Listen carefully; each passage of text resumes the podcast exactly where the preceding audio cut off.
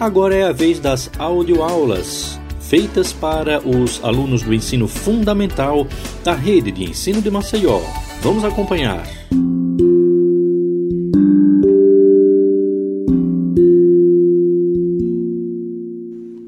Olá, amiguinhos. Eu sou a professora Clésia Lins. Estamos juntos mais uma vez para a nossa aula de Geografia. Lembrando que a nossa aula é para os alunos do primeiro ao terceiro ano do ensino fundamental. Vamos lá? Na aula passada, aprendemos um pouco mais sobre o trabalho humano. Vimos a importância do trabalho para a sociedade e percebemos que o trabalho dignifica o homem, pois é através dele que exercemos a nossa função. Na aula de hoje, aula 9, parte 2, da unidade temática O sujeito e seu lugar no mundo. Vamos falar um pouco sobre as profissões. Você já pensou o que quer ser quando crescer? Pois isso significa a sua profissão. O que você vai querer exercer? Pintor, cantor? Doutor, médico, professor, policial, bombeiro, seja o que for, você vai ter que se qualificar para tal. Vamos falar um pouco sobre isso. A profissão é um tipo de atividade realizada por um especialista, sendo necessário um conhecimento e preparo para realizar uma função. A pessoa que realiza essa função é o profissional e que recebe uma remuneração, ou seja, um salário, o dinheiro referente ao trabalho que ele realizou. Vamos dar um exemplo. É o médico, ele estuda, se forma para poder exercer essa função e vai receber um salário para isso. Entenderam? A pessoa que realiza essa função é o profissional e ele recebe essa remuneração de acordo com o seu trabalho, certo? Existem trabalhos que ganham mais, algumas profissões que ganham mais e outras que ganham menos. A gente sabe disso. É importante saber que algumas profissões exigem a formação em universidades ou faculdades ou até em cursos técnicos mas outras não exigem. Não que sejam mais fáceis ou mais difíceis do que outra, mais valorizadas ou menos do que outras. As profissões que não necessitam de cursos técnicos para fazer a atividade que lhe é exigida são aprendidas na prática e exigem a mesma determinação e a mesma dedicação. São aprendidas com alguém mais experiente, por exemplo, o pai ou a mãe que ensina os filhos, o avô ou a avó que ensina os netos, entre outros. Para melhor entender as profissões, podemos dividi-las em dois grupos: a profissão urbana, ou seja, da cidade, e a profissão rural, que é a prática no campo. Quais são as profissões que você conhece? Com certeza são várias, não é verdade? Como a gente já citou algumas aqui. E os, os profissionais do espaço urbano, eles geralmente moram em fazendas, chácaras e sítios. Será que você já ouviu falar nessas profissões? Vou citá-las para você. Agricultor é aquele que cuida da terra, plantando e colhendo alimentos. O agrônomo lida com a agricultura. O boiadeiro cuida dos gados. Eu acho que você já ouviu falar nessas profissões, não? Bom, já vimos que todas são importantes e têm a sua função na sociedade. Já imaginou se não existissem os profissionais que recolhem o lixo da cidade? Ia ser um caos. Com o passar do tempo, algumas profissões estão deixando de existir, pois não possuem mais funções em nossos tempos como por exemplo datilógrafo, que usava a máquina de escrever para produzir documentos e textos e cartas, o telegrafista que usava o telégrafo para transmitir mensagens a longas distâncias e o cobrador de ônibus que a gente conhece bem. Em muitas cidades ele já foi substituído pelo cartão digital. Então, nessa época de pandemia, muitos profissionais tiveram que se adaptar ou se reinventar para poder desempenhar sua função. Como você sabe, estamos sem poder sair de casa. E muitos tiveram que desempenhar seu trabalho em casa, como essa aula que você acabou de ouvir.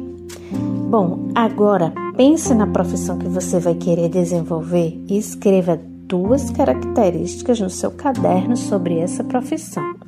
Até a próxima aula! Olá, meus amores! Aqui quem fala é a professora Carol. Hoje trago a aula 28 do componente curricular de língua portuguesa para o primeiro, o segundo e o terceiro ano do ensino fundamental.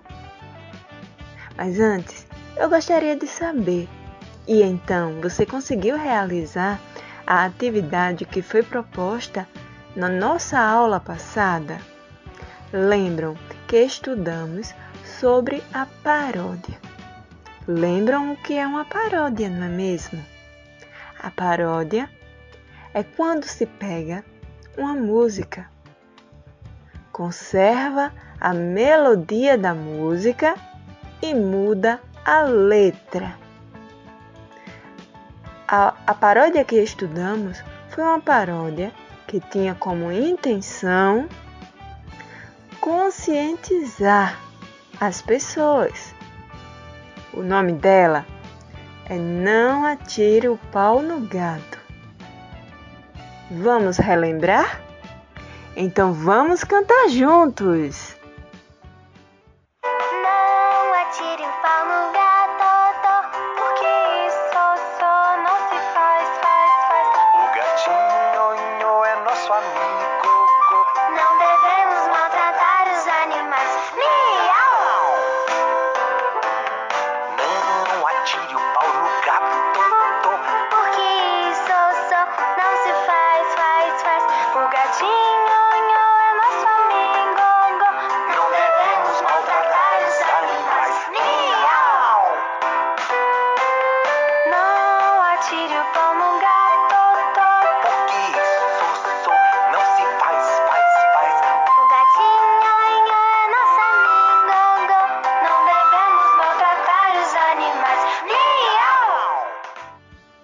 Paródia, ela serve para conscientizar, para não maltratarmos os gatinhos, mas não só os gatinhos, mas qualquer outro animal. Não podemos machucar nenhum animal. E a proposta da atividade foi a seguinte: os alunos do primeiro ano, do segundo e do terceiro ano teriam que primeiro escrever no caderno o nome de um gatinho. Bom, quem já tinha um gatinho em casa poderia escrever o nome dele no caderno. E aqueles que não tinham teriam que usar a imaginação e inventar um nome para esse gato imaginário. Após escrever o nome desse animal, vocês iriam escrever algumas atitudes que devemos ter com o gato para cuidar bem de um gato ou de qualquer outro animal, não é mesmo? Primeiro, dar comida é muito importante. Então vamos escrever dar, D, A, R, espaço, comida, C, O, M, I, D, A. Foi assim que você escreveu? Se não foi, não tem problema. Você pode fazer novamente da forma correta. Eu vou repetir: dar comida D A R. Deixa um espaço e escreve comida. C O M I D A. Embaixo você vai escrever dar banho, pois o animal precisa estar limpinho, não é mesmo? Dar D A R é igual à palavra que nós já escrevemos. Dar D A R. Deixa um espaço e escreve banho. B A N H O banho. Dar banho. Eu vou repetir a escrita da palavra banho. B A N H O banho. Dar carinho. A palavra dar vocês já aprenderam, não é mesmo? Então, já pode escrever sozinho. Deixa um espaço e escreve a palavra carinho. C. A. R. I. N. H. O. Carinho. Eu vou repetir. C. A. R. I N H O carinho, dar carinho. Abaixo você pode escrever também dar amor. Dar. Essa palavrinha você já aprendeu, não é mesmo? Já pode escrever sozinho. Deixa um espaço e escreve a palavra amor. A M O R amor. A M O R. E então, vocês conseguiram fazer a atividade? Fizeram direitinho, tudo bem bonito? Eu espero que sim. E não esqueçam, aqueles que não conseguiram fazer do jeito que foi soletrado aqui, não tem problema. Você pode fazer novamente a atividade da forma correta.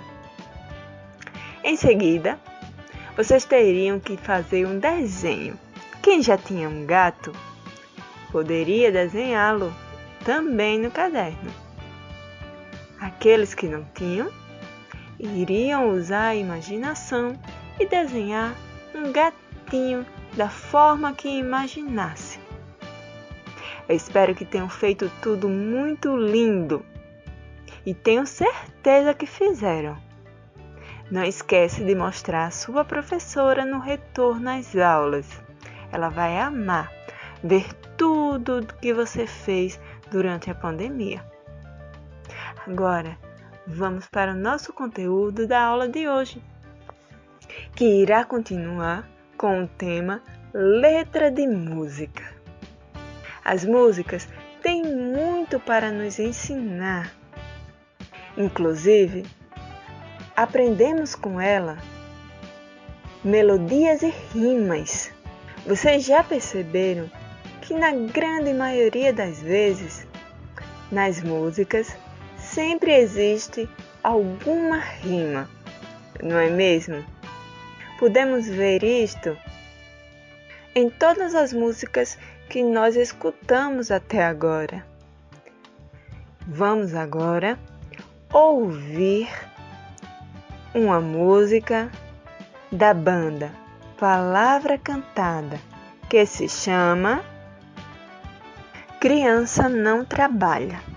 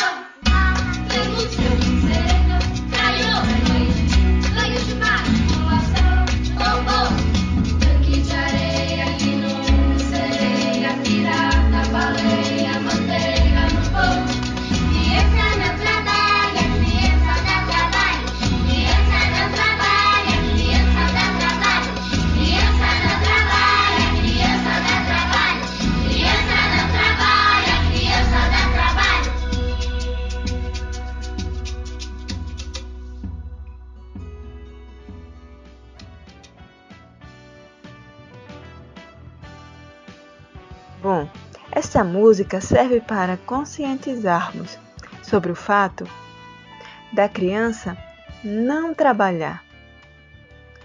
A frase mais importante da música é: criança não trabalha, criança dá trabalho. Para você, o que significa essa frase? Criança não trabalha, criança dá trabalho. Toda a letra da música é voltada para atividades, brincadeiras que são comuns no universo infantil. Fala sobre a gritaria, sobre correria, sobre sol, lápis, caderno, skate, entre outras coisas. É importante que todos se conscientizem e entendam que criança não trabalha, criança dá trabalho.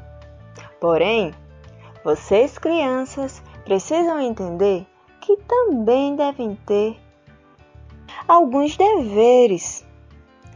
Entre eles, o mais importante é estudar.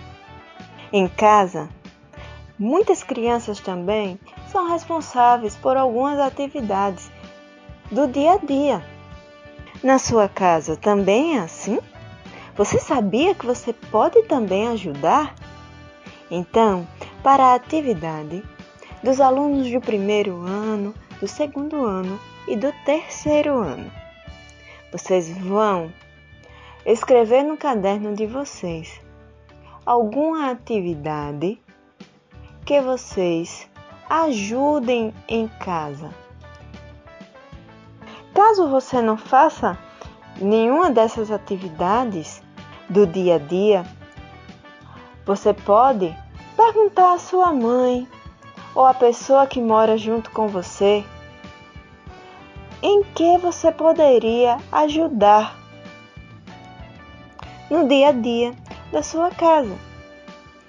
Pode ser forrar a cama, arrumar os brinquedos, colocar roupa suja no cesto. Essas são pequenas ações que podemos fazer no dia a dia, mesmo sendo criança. E é claro, principalmente brincar bastante e estudar também.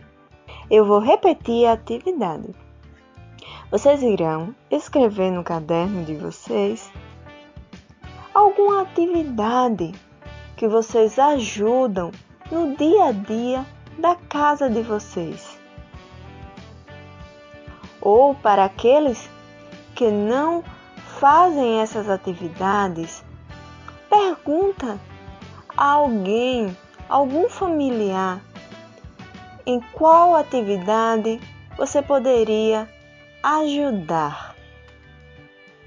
Lembrando que pode ser forrar sua cama, arrumar brin os brinquedos, colocar a roupa suja no cesto. Todas essas atividades não vão impedir que você possa brincar. Mas é importante que também tenhamos alguns deveres a fazer. Por hoje é só.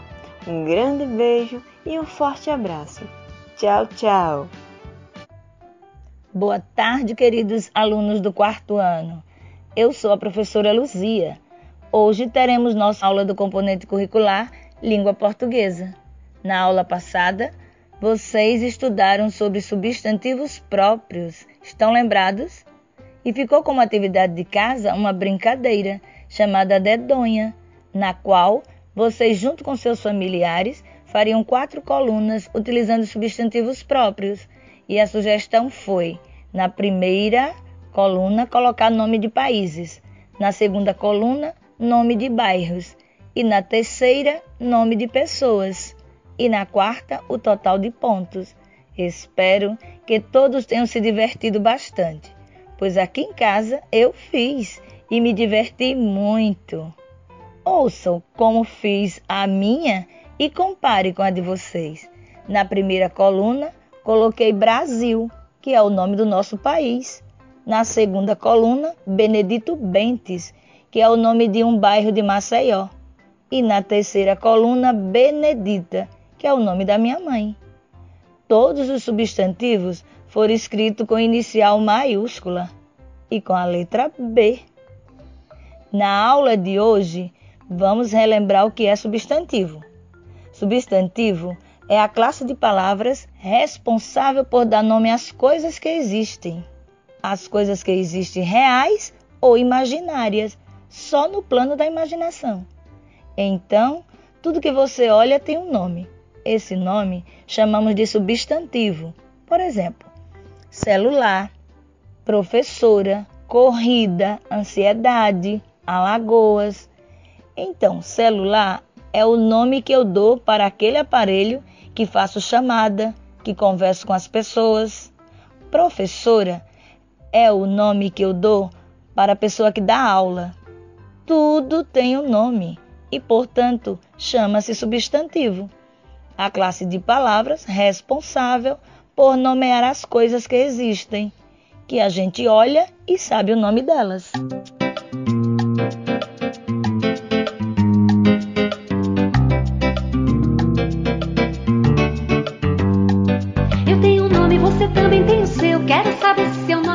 Parecido com você também tem o seu. Quero saber se seu nome é parecido com o meu. José Geraldo, Anabela, Cristiane, Zé Roberto, Marineide, Ana Cleto, Serafim. João Alberto, Ricardo, Maria Rita, Zé Antônio, Ivaneia, Ana Lúcia, Joaquim. Eu tenho um nome, você também tem o seu. Quero saber se seu nome é parecido com o meu. Eu tenho um nome, você também tem o seu. Quero saber se seu nome é parecido com o meu. José Geraldo, Anabela, Cristiane, Zé Roberto, Marineide, Ana Cleto, Serafim. João Alberto, Ricardo, Maria Rita, Zé Antônio, Ivaneia, Ana Lúcia, Joaquim. Eu tenho um nome, você também tem o seu. Quero saber se seu nome é parecido com o meu. Eu tenho um nome, você também tem o seu. Quero saber se seu nome é parecido com o meu. Já imaginou se as pessoas não tivessem nomes? Toda vez que fôssemos falar sobre elas, teríamos que dizer as características para as pessoas saberem de quem estávamos falando.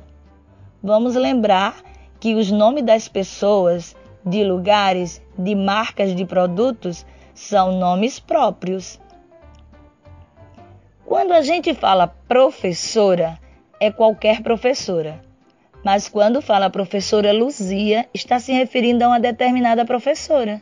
Professora é um substantivo comum e Luzia como é o nome de uma pessoa, é um substantivo próprio. Quando a gente fala café, é qualquer café. Mas quando a gente fala café Santa Clara, a gente está se referindo a uma marca específica de café. Então, café é um substantivo comum, porque se refere aos grãos ou ao pó de café. E Santa Clara é a marca de um café. Espero que todos tenham aprendido o que é substantivo e tenham aprendido também a diferença entre substantivos próprios e substantivos comuns. Tchau, meus queridos alunos. Até a próxima aula, se Deus quiser. Boa tarde, queridos alunos do quinto ano.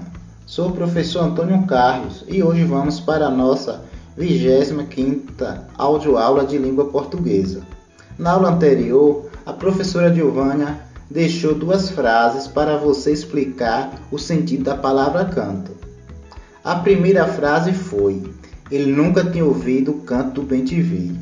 Aqui a palavra canto é a voz do pássaro, vem do verbo cantar. A segunda frase foi a seguinte: no canto da sala há uma lixeira. Nessa frase, a palavra canto vem, foi empregada para se referir a uma parte da sala. Nós vamos iniciar a aula de hoje fazendo a leitura de um texto intitulado A Folha Informativa da Covid-19. Vamos ouvir.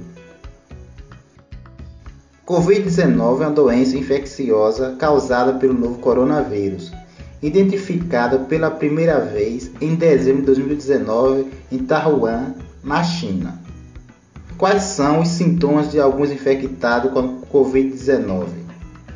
O sintoma mais comum da Covid-19 são febre, cansaço, tosse seca.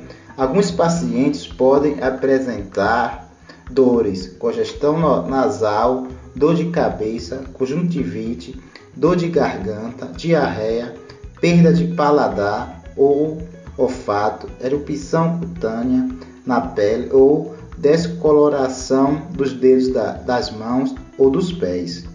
Esses sintomas geralmente são leves e começam gradualmente.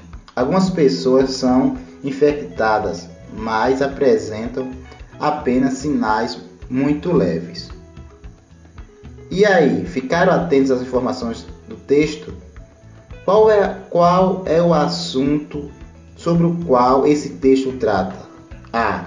O texto fala sobre a Covid-19, doença provocada pelo coronavírus. Qual a finalidade desse texto?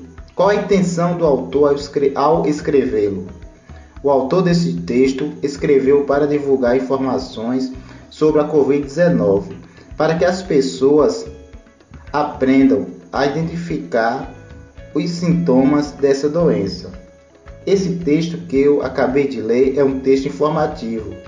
E o que é então um texto informativo? O texto informativo tem como função informar e ensinar, visa transmitir conhecimento e esclarecer dúvidas sobre um tema específico. Textos informativos são encontrados em jornais, revistas, livros didáticos, enciclopédias, sites, revistas científicas, entre outros. Vamos conversar um pouquinho sobre algumas características do texto informativo. É escrito em prosa, sendo utilizada a terceira pessoa do discurso. Vocês lembram o que é um texto em prosa? Quer dizer que não há que não é em verso como os poemas. E terceira pessoa do discurso que lembra? A. A pessoa que escreve fala sobre algo que viu ou estudou, não fala eu, pois ela não está falando sobre si, está apresentando informações sobre alguma coisa. Fornece informações verdadeiras e objetivas sobre um determinado tema. Isso quer dizer que quem escreve um texto informativo tem que se comprometer em dizer a verdade e direto ao, ao assunto, explicando sem muitos rodeios. Como nós vimos nas aulas anteriores, as palavras podem ter mais de um sentido, lembram? E às vezes elas são empregadas no sentido figurado. No texto informativo, é preciso tomar muito cuidado ao usar as palavras, evitando o sentido figurado, pois a mensagem tem que, tem que ficar clara. Não expressa opiniões pessoais, nem reflete possíveis indagações do autor a preocupação do autor é passar as informações e não registrar suas opiniões pessoais. Assume um caráter prático e utilitário. Geralmente, esses textos trazem informações que podem ser úteis para a nossa vida. Hoje nós aprendemos um pouco sobre o texto formativo, não foi? Agora vamos para a atividade. Eu vou deixar com vocês uma pergunta e vocês vão brincar de pesquisador. Vão procurar na internet, né, internet ou em livros e pode também entrevistar pessoas para encontrar a resposta. A pergunta é: por que os nossos cabelos ficam brancos? Vou repetir a pergunta: por que os nossos cabelos ficam brancos? Pesquise e escreva um pequeno texto apresentando sua resposta. Essa aula fica por aqui, mas logo voltaremos para dar continuidade ao nosso estudo com os textos informativos.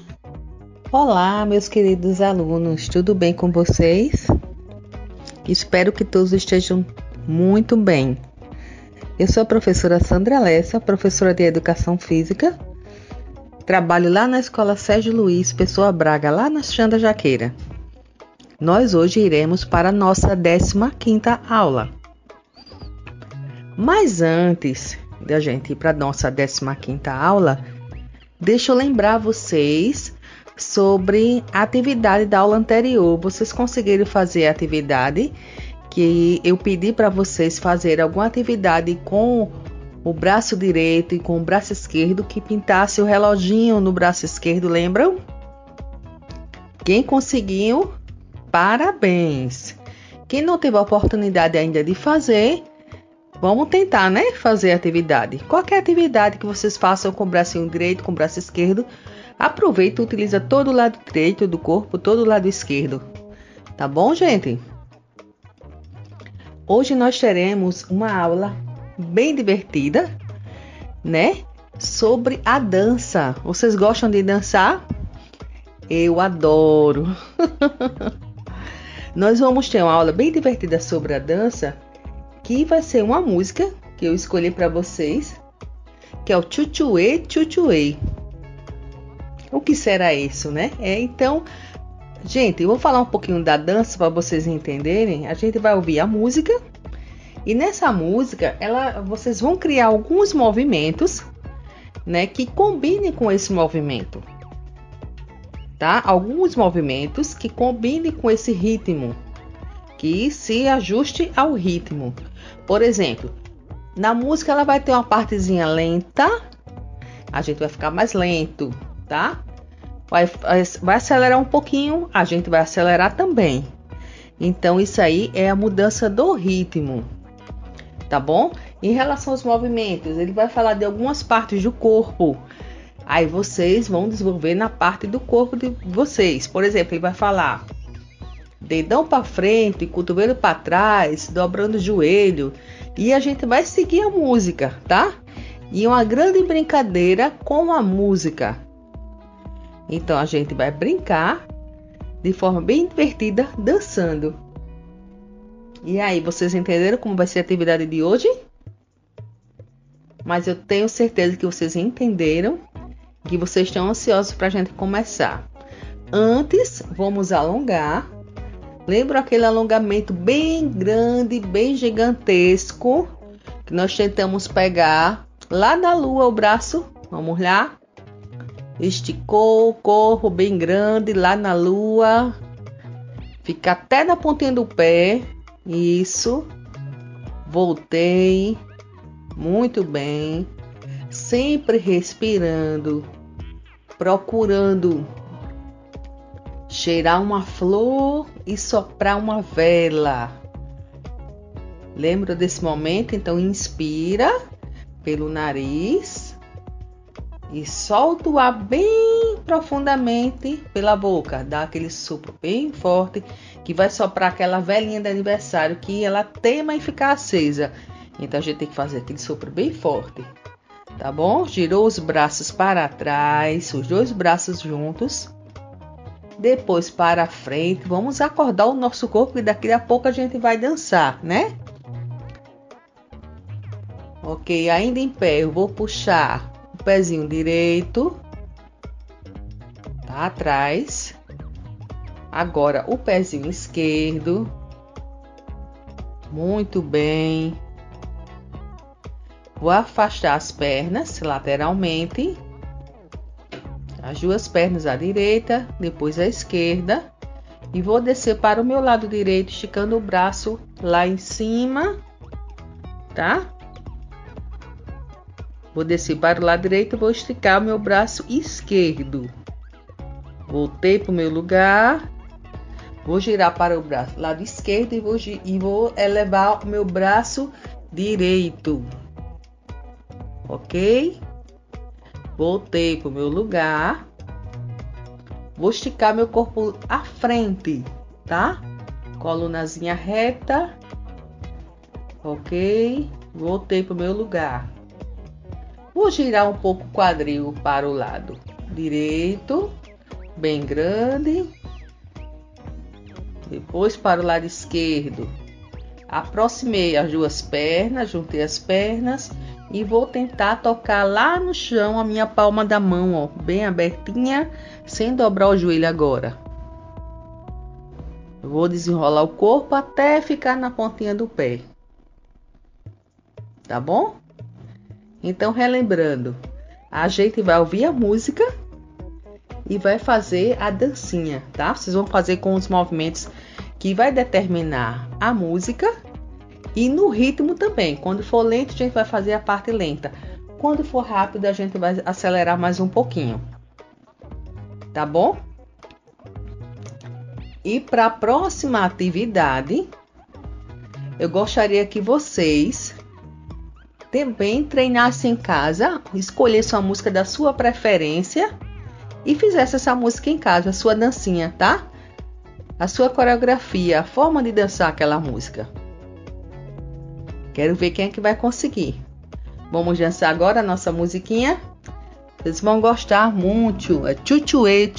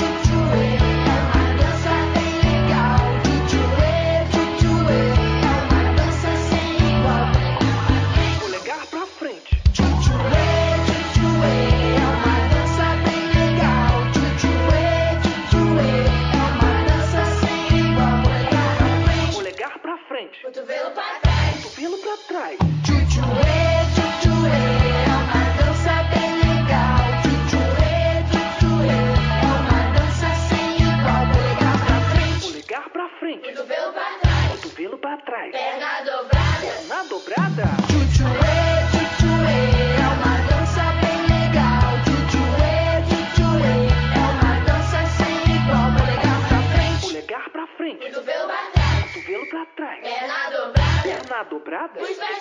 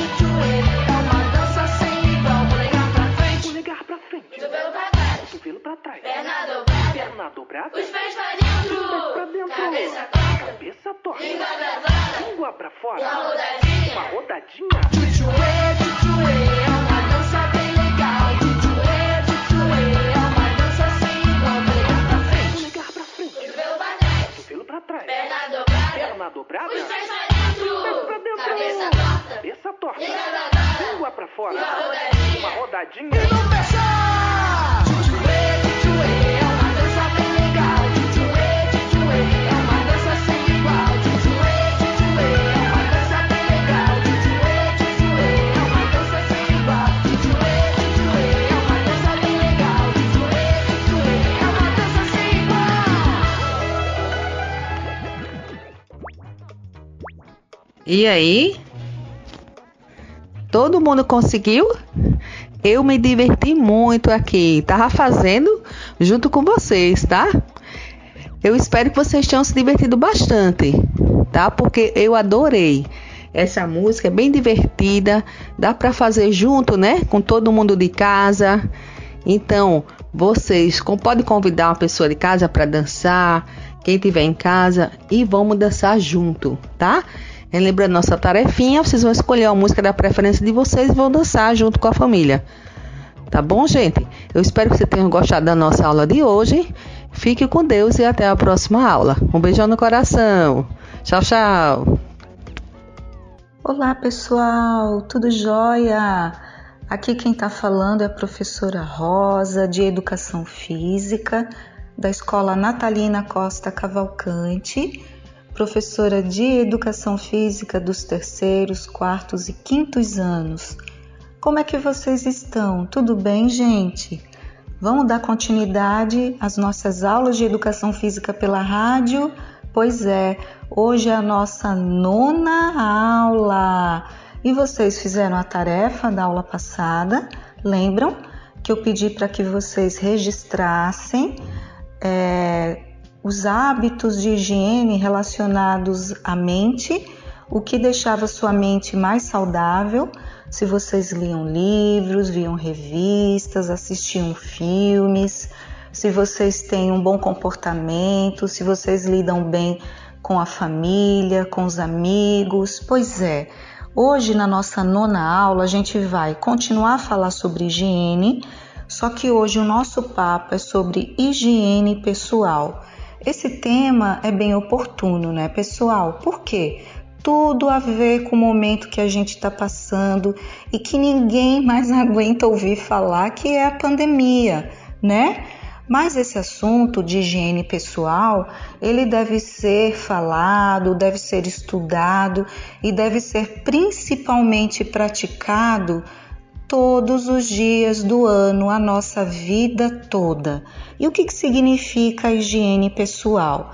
Significa os hábitos de higiene que a gente tem no dia a dia com a nossa pessoa, com o nosso corpo e em relação a tudo que a gente convive. Por exemplo, hábitos de higiene saudáveis e que previnem a gente de doenças é tão simples, por exemplo, tomar banho pelo menos duas vezes ao dia, usar calçados, não ficar descalço, porque quando a gente fica descalço, a gente pode contrair alguns germes, algumas doenças que podem é, ir pelo nosso pé, atravessar o nosso pé e ir para a nossa corrente sanguínea, tá? Outras coisas que a gente pode fazer é manter as mãos limpas sempre antes das refeições e agora com a pandemia, lavar as mãos, higienizar as mãos com água e sabão e passar álcool em gel todas as vezes que houver necessidade. E também, pessoal, manter as unhas cortadas e limpas, tanto das mãos como as dos pés, porque as unhas sujas, as unhas que não são cortadas e que se mantêm sujas, elas acumulando essa sujeira, elas podem ser um foco de transmissão de doenças também. E já pensou se você coloca esse dedo na boca? Já pensou se você rói unha? Hum, não quero nem ver a bagaceira, a sujeira. Outra coisa também, a gente deve vestir roupas limpas. Roupas, as roupas devem ser lavadas com água e sabão e a gente deve vestir as roupas limpas. Não ficar com a mesma camisa suja vários dias, por exemplo. Ah, professora, mas eu só tenho duas camisas. Lavar, pessoal. Usou, lavou, usou, lavou, tá? Outro hábito de higiene muito importante na infância e na juventude, adolescência e juventude é dormir e acordar cedo. Esse negócio de ficar até tarde no computador ou no celular ou na televisão não é legal, pessoal. Os adolescentes, principalmente, precisam de mais de 8 horas de sono. E se começa a dormir muito tarde, acorda muito tarde e perde o primeiro momento do dia, que é amanhã, que é muito importante, certo? Fora que se você dorme pouco, você tem uma tendência de engordar. As pessoas que dormem muito pouco, que têm insônia, que ficam acordadas a madrugada toda na frente do celular ou da televisão, elas têm uma tendência maior a aumentar o peso. Então a gente precisa também dessa higiene do sono, tá? A gente tem que viver também em ambientes limpos, em ambientes higiênicos, limpar a casa, varrer a casa, passar um pano. A gente deve viver em ambientes assim frescos, janelas abertas, ventiladas, né? E não ficar assim em ambientes escuros, que sejam sujos. Eu acho que ninguém se sente bem no meio da sujeira, né, pessoal? Vamos tentar então colocar em prática todos esses itens que eu citei. Nenhum é mais importante do que o outro. Todos são de fundamental importância. E aí vai que eu vou passar a tarefa de casa. Eu quero que vocês assumam algum compromisso desses que eu citei, tipo tomar dois banhos por dia, limpar a casa, cortar as unhas e etc. Vocês vão ter que cumprir alguma responsabilidade dessa de higiene pessoal e relatar através de um desenho o que você fez mais de higiene durante a semana. Simples assim, tá, pessoal? Vocês vão pegar uma folha ou o caderno, colocar seu nome, o ano da escola, o meu nome, tarefa de educação física e vocês vão fazer um desenho de uma um hábito de higiene pessoal que vocês fazem, que vocês cumprem todos os dias, tá? Pode ser mais de um desenho, tá bom?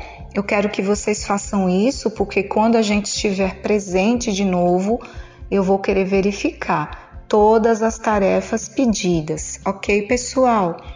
Então, olha só, vamos fazer essa tarefa, vamos se dedicar à higiene pessoal, a higiene da nossa casa, a higiene das nossas roupas, que eu tenho certeza absoluta que a nossa vida vai ser muito melhor, porque a gente não vai ficar doente com tanta frequência, a gente vai controlar a contaminação do vírus da Covid e a gente vai poder se sentir muito mais feliz, porque uma pessoa que vive no meio da sujeira, ela não é feliz, né? Porque Ave Maria fica aquele cheiro, aquele grude, aquela situação ruim, não é não, pessoal? Então vamos lá, manter a higiene. E olha, quem tiver condições de ter um desodorante, passar desodorante na axila, porque é muito importante, principalmente nessa fase da adolescência e da pré-adolescência, tá? Dos nove anos em diante, a gente começa a exalar odores, cheirinhos que não são muito legais não. Usem desodorante, tomem banho, tá bom, pessoal? Um beijo a todos e até a próxima aula. Olá, meus anjinhos! Esta é a audioaula de língua portuguesa do sexto ano do Ensino Fundamental 2 e eu sou a professora Jacira Maria. Olha eu de volta. Tudo bem com vocês? Ah, eu espero que sim. Na aula anterior, estudamos com o professor Sérgio autobiografia, lembram? Hoje estudaremos o gênero textual notícia. Isso mesmo. Esse gênero ele está presente em nossas vidas e circula nos principais meios de comunicação da sociedade, como nos jornais, é, na televisão, nos rádios e também pela internet, como é o caso dos blogs. Contudo, vocês já sabem o que é o gênero notícia? Então, de acordo com Lustosa, notícia é a técnica de relatar um fato. É o relato do fato, mas não o fato. Esse relato implica uma abordagem própria, que além de escrever fatos que emocionam o leitor, precisa despertar o seu interesse. Segundo Lage, a notícia só é notícia se trouxer informação.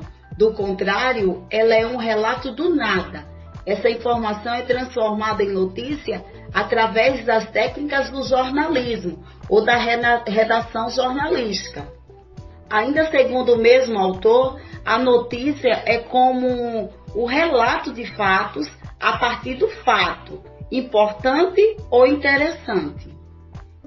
Então, para se produzir uma notícia, é preciso que o redator pesquise, apure os fatos, selecione os dados importantes e os interprete. Por isso, é importante que compreendamos esse gênero, pois ele tem uma função essencial na sociedade, que é interpretar os fatos. Daí fique ligado de que forma os meios de comunicação estão interpretando esses fatos para você. Pois a notícia não é lugar de opinião, não é lugar de convencer o outro de qualquer coisa, apenas o lugar de escrever a verdade, a verdade sobre o que alguém disse, a verdade sobre o que aconteceu, ou melhor, a verdade dos fatos. Vamos a algumas características da notícia? Ele é narrativo, informativo, ou seja, ao mesmo tempo em que ele relata um fato, ele deve, acima de tudo, também trazer uma informação. A notícia também é muito voltada para a questão do dia a dia. Ela usa uma linguagem é, também formal. Contudo, é possível que existam blogs ou até mesmo revista, mas voltada para um público infantil ou um público diferenciado, que traga uma notícia de uma maneira mais informal, mais lúdica, pois acima de tudo, você tem que dialogar com o seu público. Então, além de informar, você tem que pensar para quem você está informando, entende? Para qual público será atingido? Outra característica também são os fatos reais, atuais e cotidianos. Geralmente, as notícias seguem uma estrutura básica classificada em o título principal e o título auxiliar. A notícia é formada por dois títulos, ou seja, um principal, que é também chamado de manchete, que sintetiza o tema que será abordado, e o outro um pouco maior, que o qual auxilia o entendimento do título principal, ou seja, é um recorte do assunto que será explorado. Temos também a lead. Na linguagem jornalística, a lead corresponde à introdução da notícia, portanto, trata-se do primeiro parágrafo que responderá às perguntas: o que, quem, quando, onde, como, porquê Trata-se então de um parágrafo em que todas as informações que estarão contidas na notícia deverão aparecer. E daí temos também o corpo da notícia. Nesta parte será apresentada a notícia com descrições mais detalhadas. Proponho agora que vocês façam atividade com a ajuda dos meios de comunicação vocês irão produzir uma notícia sobre um tema atual no Brasil ou no mundo. Por exemplo, a crise no Brasil e no mundo, os problemas ambientais, o aumento do desemprego, enfim. Escolha um tema que seja de seu interesse, façam uma notícia. Se preferir, produz uma notícia sobre um fato real, ocorrido também no seu bairro ou na sua cidade. Por hoje é só. Tchau e até a próxima.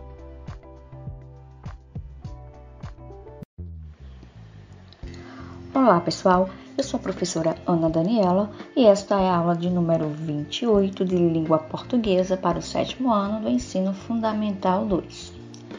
Na aula anterior, conhecemos alguns trechos do conto Felicidade Clandestina de Clarice Lispector, que narra a história de uma menina que era apaixonada por livros. Lembram?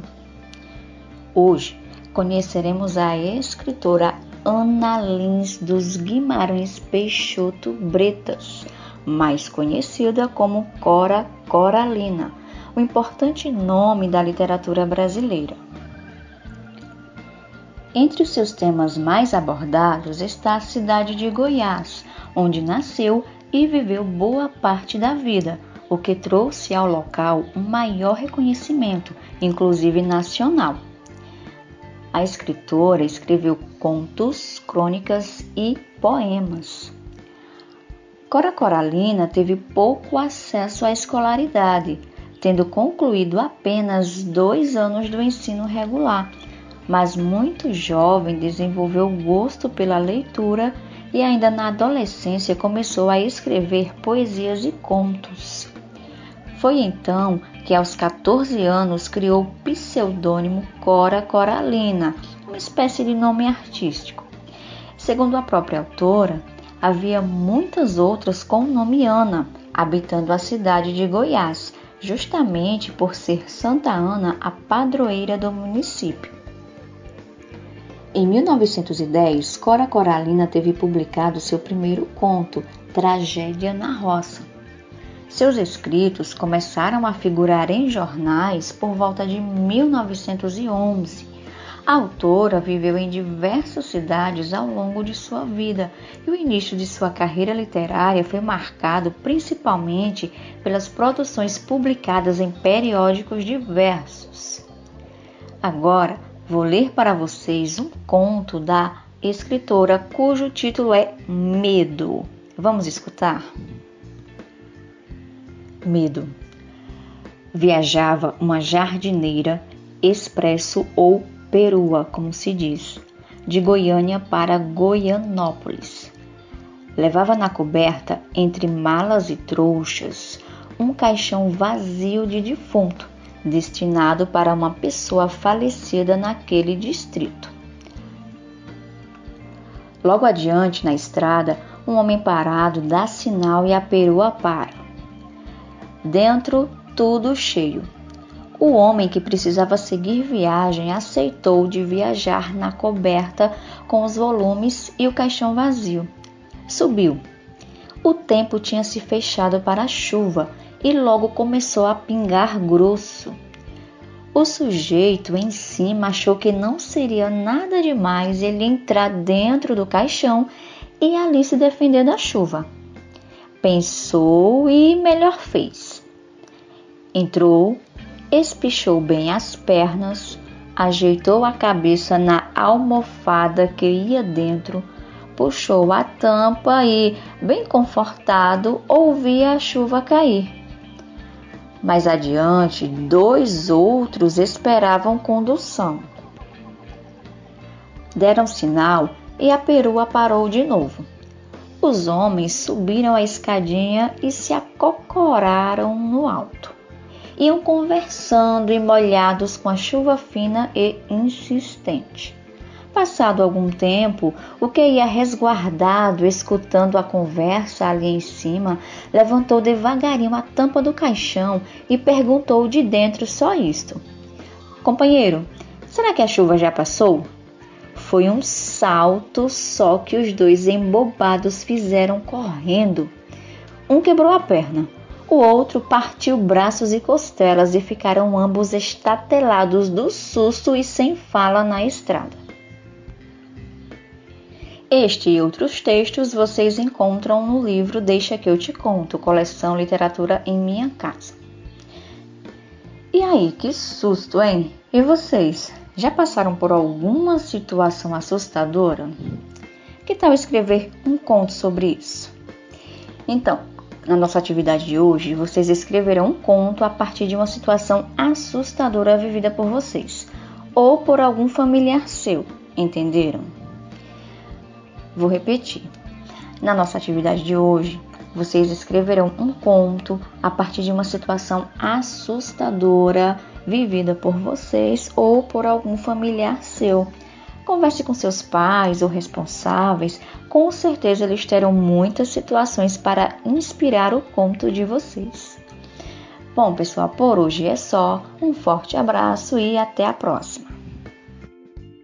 Olá, pessoal. Eu sou o professor Diego e essa é a nossa audioaula de língua portuguesa. Vamos para a nossa aula de número 28. E nós, na aula passada, nós falamos sobre o gênero dramático. Hoje nós vamos dar continuidade à nossa aula sobre o gênero dramático, sobre o texto teatral. É um texto já bastante conhecido, é um gênero muito conhecido desde a Grécia Antiga, em que eram feitas as encenações. Hoje nós vamos falar um pouco sobre esse gênero teatral.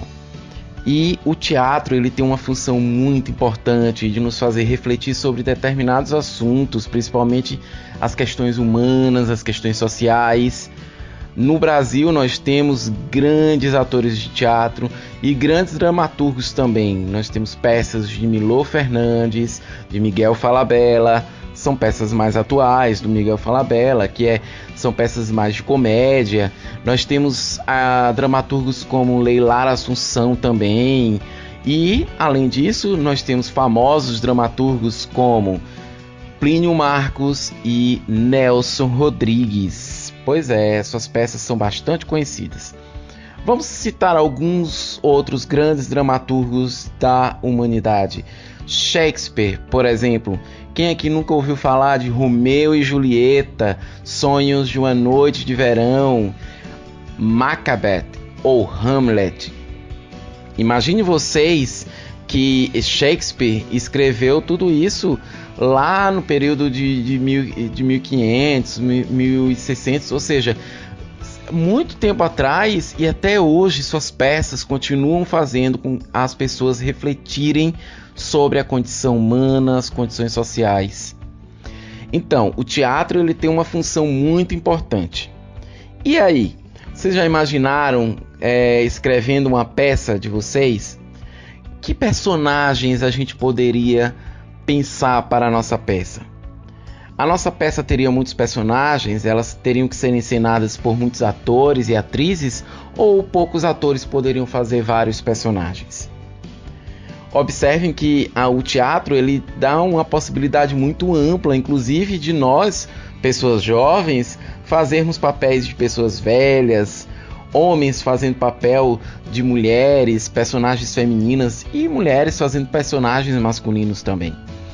O teatro ele possibilita com que é, possibilita a nossa imaginação, possibilita toda a viagem que a gente pode fazer a partir da encenação, daquilo que a gente assiste. E o texto dramático, o texto teatral, ele, é, ele tem algumas características. Quais são as principais características? Primeiro, porque ele é escrito para ser encenado.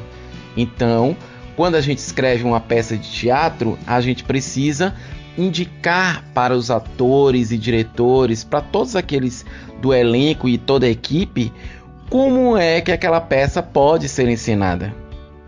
É claro que muitos atores e muitos diretores é, promovem uma certa modificação nas peças, dos, é, fazem uma releitura de peças de Shakespeare, de clássicos como de Plínio Marcos, não é que é, é Dois Perdidos numa Noite Suja ou Navalha na Carne. É, existem clássicos de Nelson Rodrigues também, como Vestido de Noiva.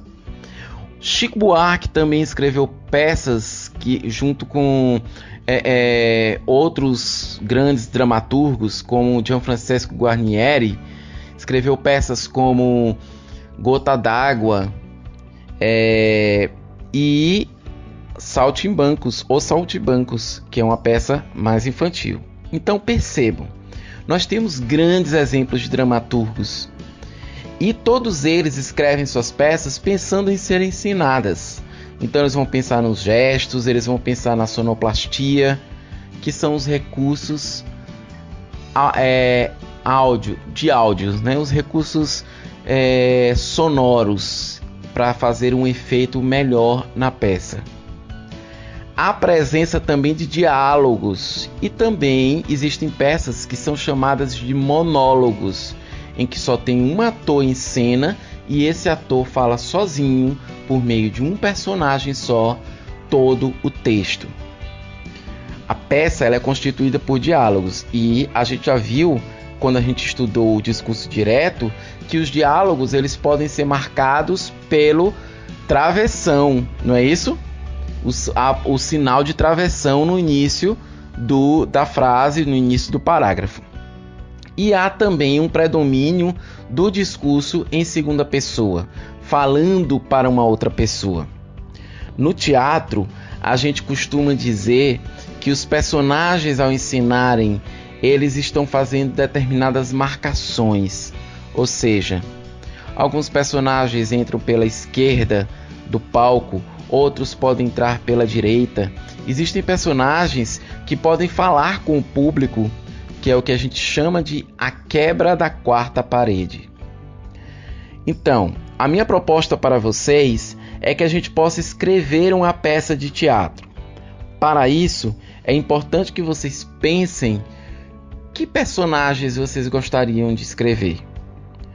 O que que esse personagem diria? Que situação vocês gostariam de escrever como peça de teatro?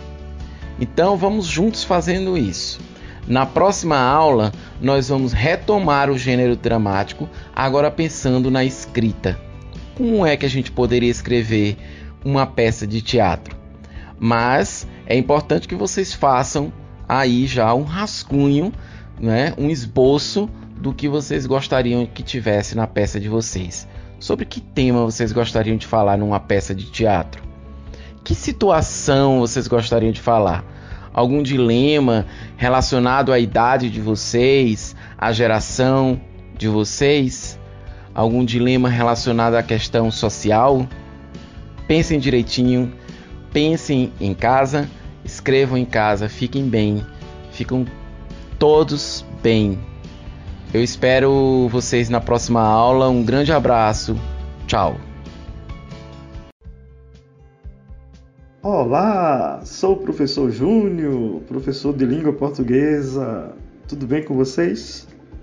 Audioaula de hoje, audioaula número 27, sobre a biografia do escritor alagoano Graciliano Ramos, para os alunos do nono ano.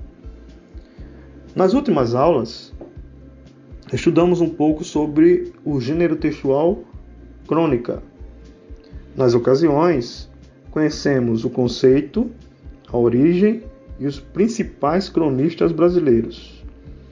E na última atividade, sugeri a produção de uma crônica a partir de uma notícia de jornal. Conseguiram produzir?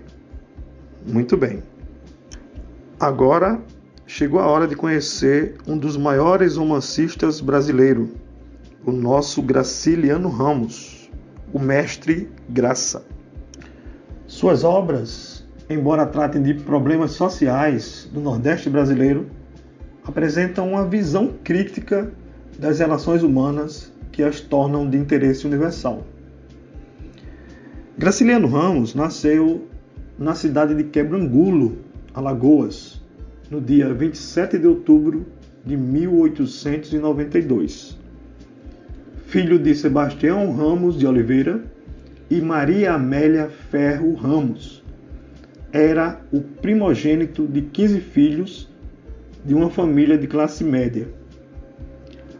Passou parte de sua infância na cidade de Buíque, em Pernambuco, e parte em Viçosa, Alagoas, onde estudou no internato da cidade. Em 1904, publicou no jornal da escola seu primeiro conto, O Pequeno Pedinte.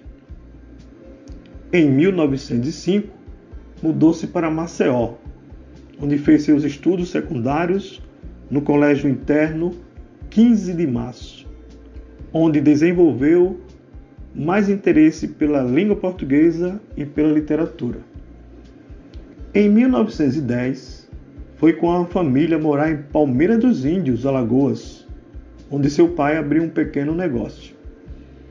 Em 1914, foi para o Rio de Janeiro, quando trabalhou como revisor dos jornais Correio da Manhã, à tarde e em O Século.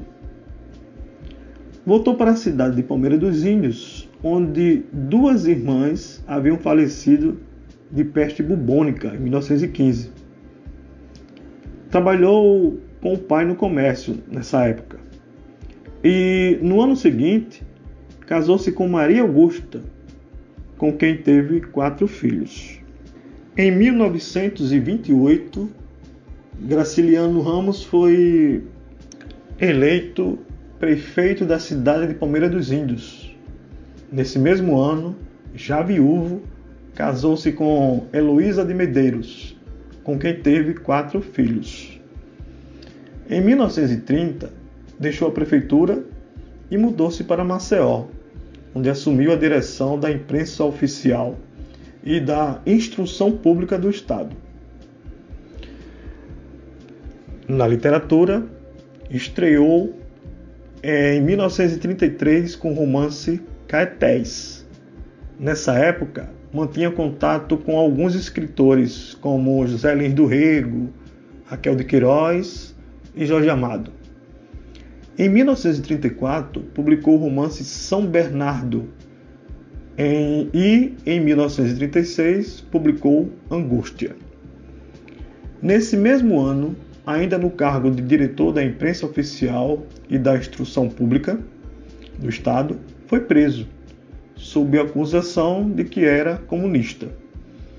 Ficou nove meses na prisão, sendo solto, pois não encontraram provas. Em 1937, Graciliano Ramos mudou-se para o Rio de Janeiro. Foi morar em um quarto de pensão com a esposa e as filhas menores.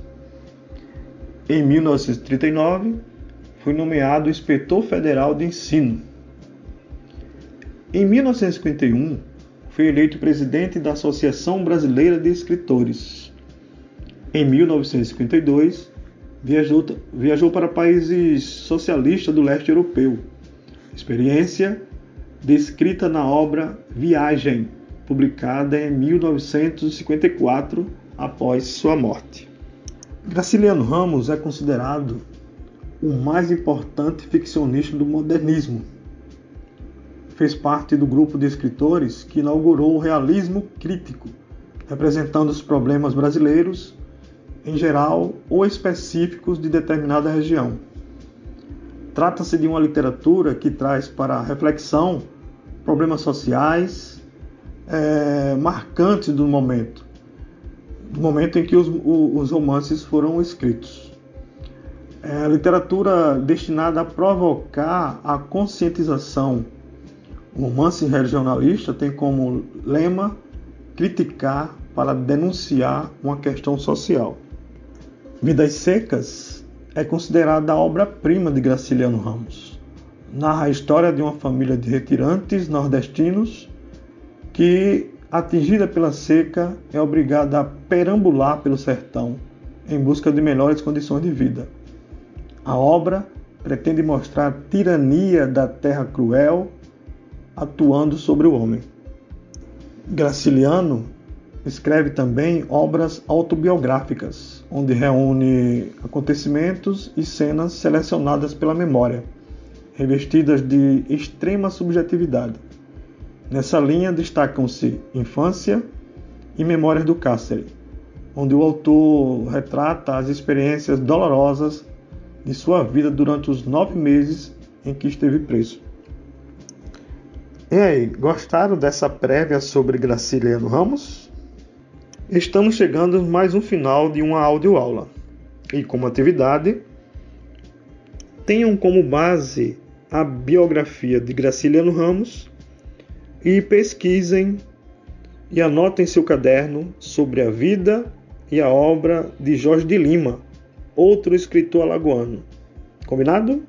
Um forte abraço e fiquem com Deus. Olá, meus queridos alunos, como vocês estão?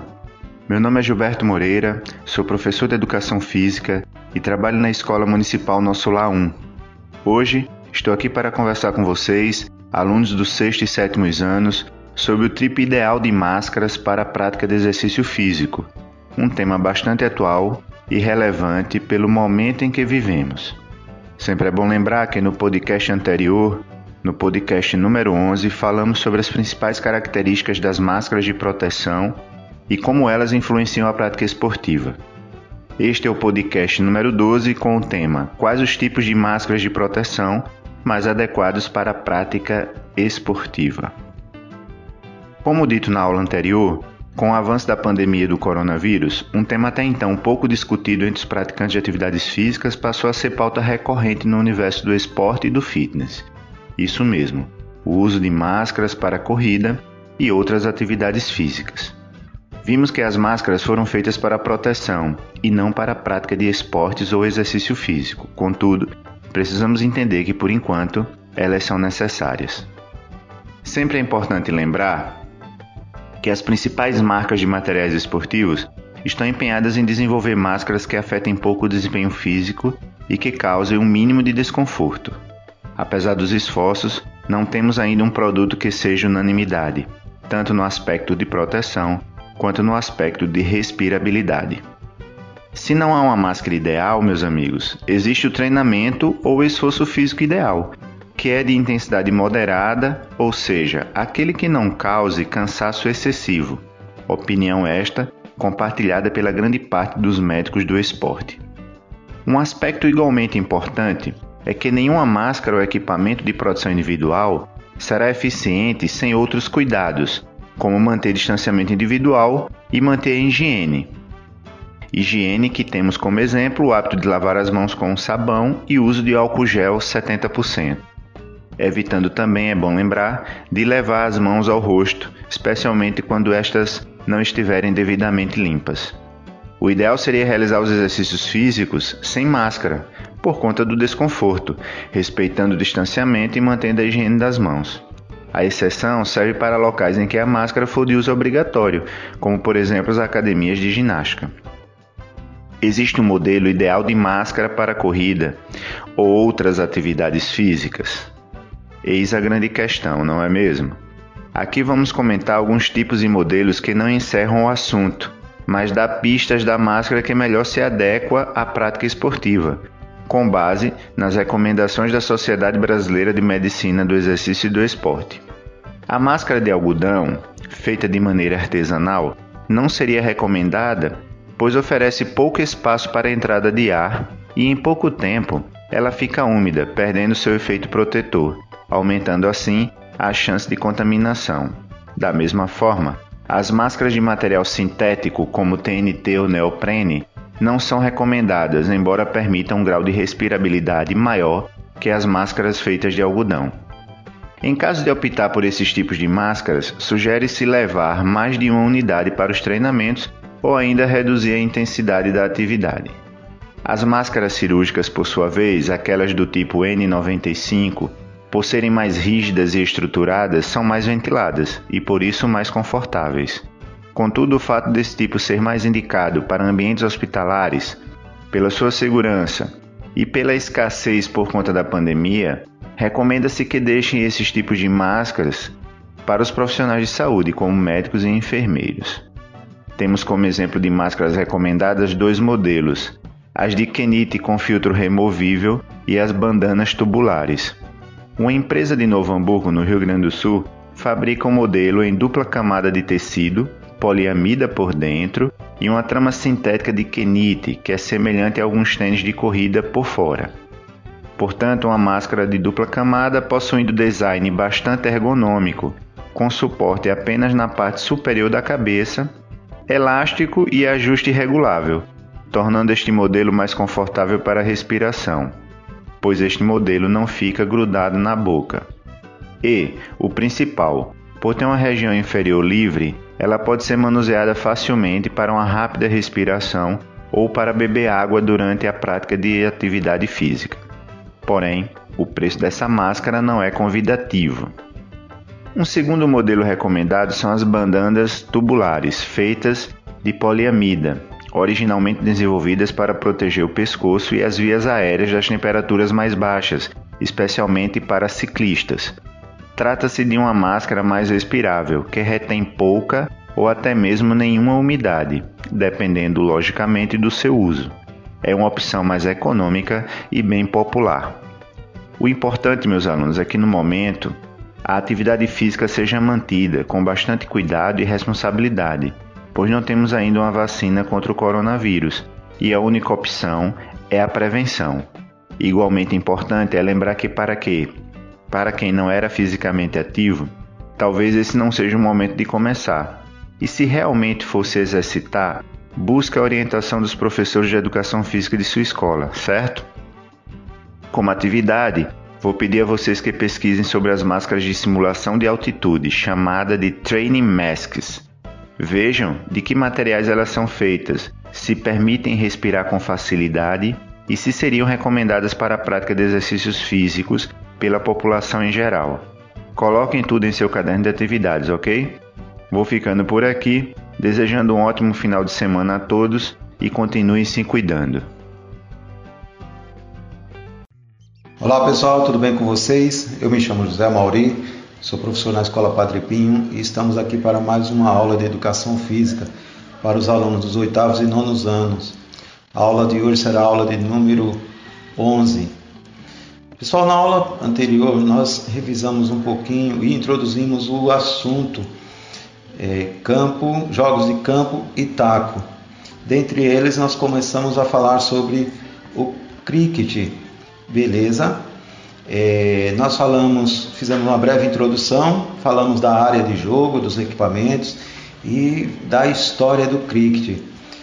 É, na aula de hoje nós vamos dar continuidade à aula passada e vamos falar principalmente de como se joga o cricket, beleza? Então vamos à nossa aula de hoje, pessoal. Para isso eu vou fazer uma breve introdução do que foi falado na aula passada, ok? Pessoal, o cricket é um esporte coletivo jogado ao ar livre com tacos e bolas. O cricket foi desenvolvido na Inglaterra, é um jogo também muito popular em ex-colônias inglesas, como na Austrália, na Índia, no Paquistão, na África do Sul e nas Antilhas. Mais de 90 países são membros do Conselho Internacional que compõe os jogos de cricket, essa modalidade, beleza? Pessoal, revisando, vou falar, fazer uma breve revisão aqui da área de jogo, tá? E os equipamentos. O cricket é jogado em um campo oval que tem no centro uma área retangular chamada pint. O pint tem 20 metros de comprimento por 3 metros de largura. Em cada uma das suas pontas há uma estrutura chamada wicket, o wicket é formado por três estacas fincadas no chão, lado a lado, em cima das quais ficam duas peças pequenas de madeiras como, conhecidas como baios. Beleza? O taco de cricket tem mais ou menos um metro de comprimento. A área usada para bater na bola é achatada. A bola de cricket pode ser vermelha ou branca. Pessoal, vamos agora ao que nós ficamos devendo na aula anterior, né? Como se joga o cricket. Então, a partir de agora, imaginando tudo isso que foi falado até agora para a gente tentar entender um pouco dessa modalidade, beleza? Ó, uma partida de cricket é disputada entre dois times com 11 jogadores cada equipe. O time com mais pontos ganha a partida. É comum que os times cheguem a marcar mais de 100 pontos em cada partida. Beleza? A partida começa com dois jogadores do time atacante no pinte, ou seja, naquela área de 20 por 3 metros, cada um segurando um taco. Esses jogadores ficam em lados opostos, nas extremidades do pinte, um perto, da, um perto de cada wint, ou seja, da, da casinha, da base, que é onde se tenta derrubá-la. Um deles usa um taco para rebater a bola ele é chamado de rebatedor ou strike. O outro que fica na, na ponta oposta é o não rebatedor, ou seja, no strike. O principal jogador da equipe que está na defesa é o arremessador. Então, olha só, a equipe que está na defesa começa com o arremessador. Ele fica junto à casinha ou wicket oposto ao rebatedor, do lado oposto do rebatedor. Seu objetivo é fazer a bola passar pelo rebatedor e atingir a casinha ou wicket. O arremessador dá uma breve corrida e lança a bola com força com o braço esticado. Geralmente ele faz a bola quicar na frente do rebatedor. Se o arremessador acertar a casinha ou wicket e derrubar as peças de madeira, lembra que a gente falou? O rebatedor é eliminado. Ou seja, quem estava segurando o taco é eliminado, tá? Não pode mais rebater. Beleza? Além de tentar impedir o arremessador do outro time acertar a casinha ou o wicket, o, re o rebatedor também tenta marcar pontos. Se o rebatedor acertar a bola, no caso se ele acertar a bola, e ela permanece em campo, ele e o não rebatedor, ou seja, ele e o companheiro do lado oposto, podem correr pelo pinte, a área de jogo, né? entre as bases, ou seja, entre as casinhas opostas. Eles podem continuar correndo, indo e vindo entre as casinhas até que os jogadores do time adversário, tá? Os que ficam na área oval, os eliminem. A cada vez que o rebatedor e o não rebatedor alcançar o lado oposto, o time marca um ponto. Tranquilo até aqui, pessoal? Então vamos em frente. Às vezes o rebatedor bate a bola e percebe que não tem tempo para correr até o lado oposto. Neste caso, ele não precisa correr. O jogo continua e o arremessador lança a bola seguinte. O rebatedor pode marcar seis pontos automaticamente. Veja só, numa tacada só pode marcar seis pontos, sem correr.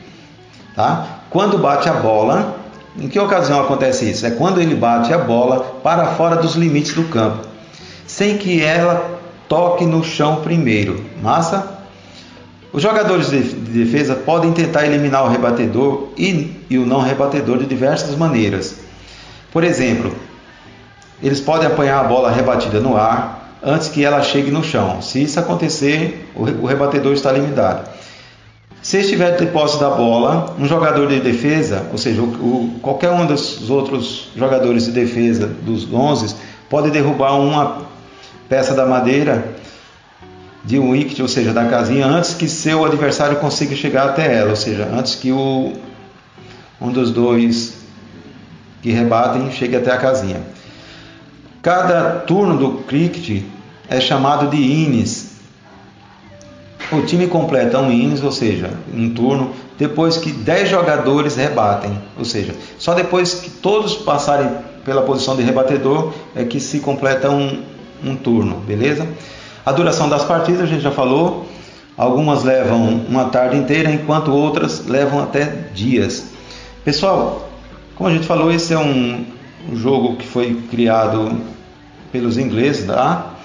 E a nossa tarefa de casa fica aí para que vocês possam, mais uma vez, buscar vídeos é, e tentar assistir para poder se familiarizar um pouco mais com esse esporte. Ele é muito parecido com o jogo de bets aqui no Brasil, tá certo? Porém, a diferença dele é que ele não é jogado em duplas, ele é jogado entre equipes, no caso 11 jogadores e o campo, um campo oval. Pessoal, por hoje é só, vamos ficando por aqui. Um abraço a todos. Valeu! Muito obrigado aos alunos da Rede de Ensino de Maceió pela audiência. O programa Rádio Escola Maceió vai ficando por aqui. Este que é um material diário com conteúdo pedagógico para todos os alunos da rede de ensino de Maceió enquanto atravessamos este período de pandemia do novo coronavírus e também de isolamento social. Você acompanha este programa pela Radiodifusora de Alagoas todos os dias e também pelos aplicativos de música Radio Public, Pocket Casts, Overcast, Google Podcasts, Breaker, Anchor, Spotify, Deezer e também no YouTube. A produção é das equipes técnica e pedagógica da Secretaria Municipal de Educação de Maceió, os trabalhos técnicos de Odilon Costa Pinto e a apresentação é minha, Delane Barros. Muito obrigado pela audiência, bom fim de semana e até o nosso próximo encontro.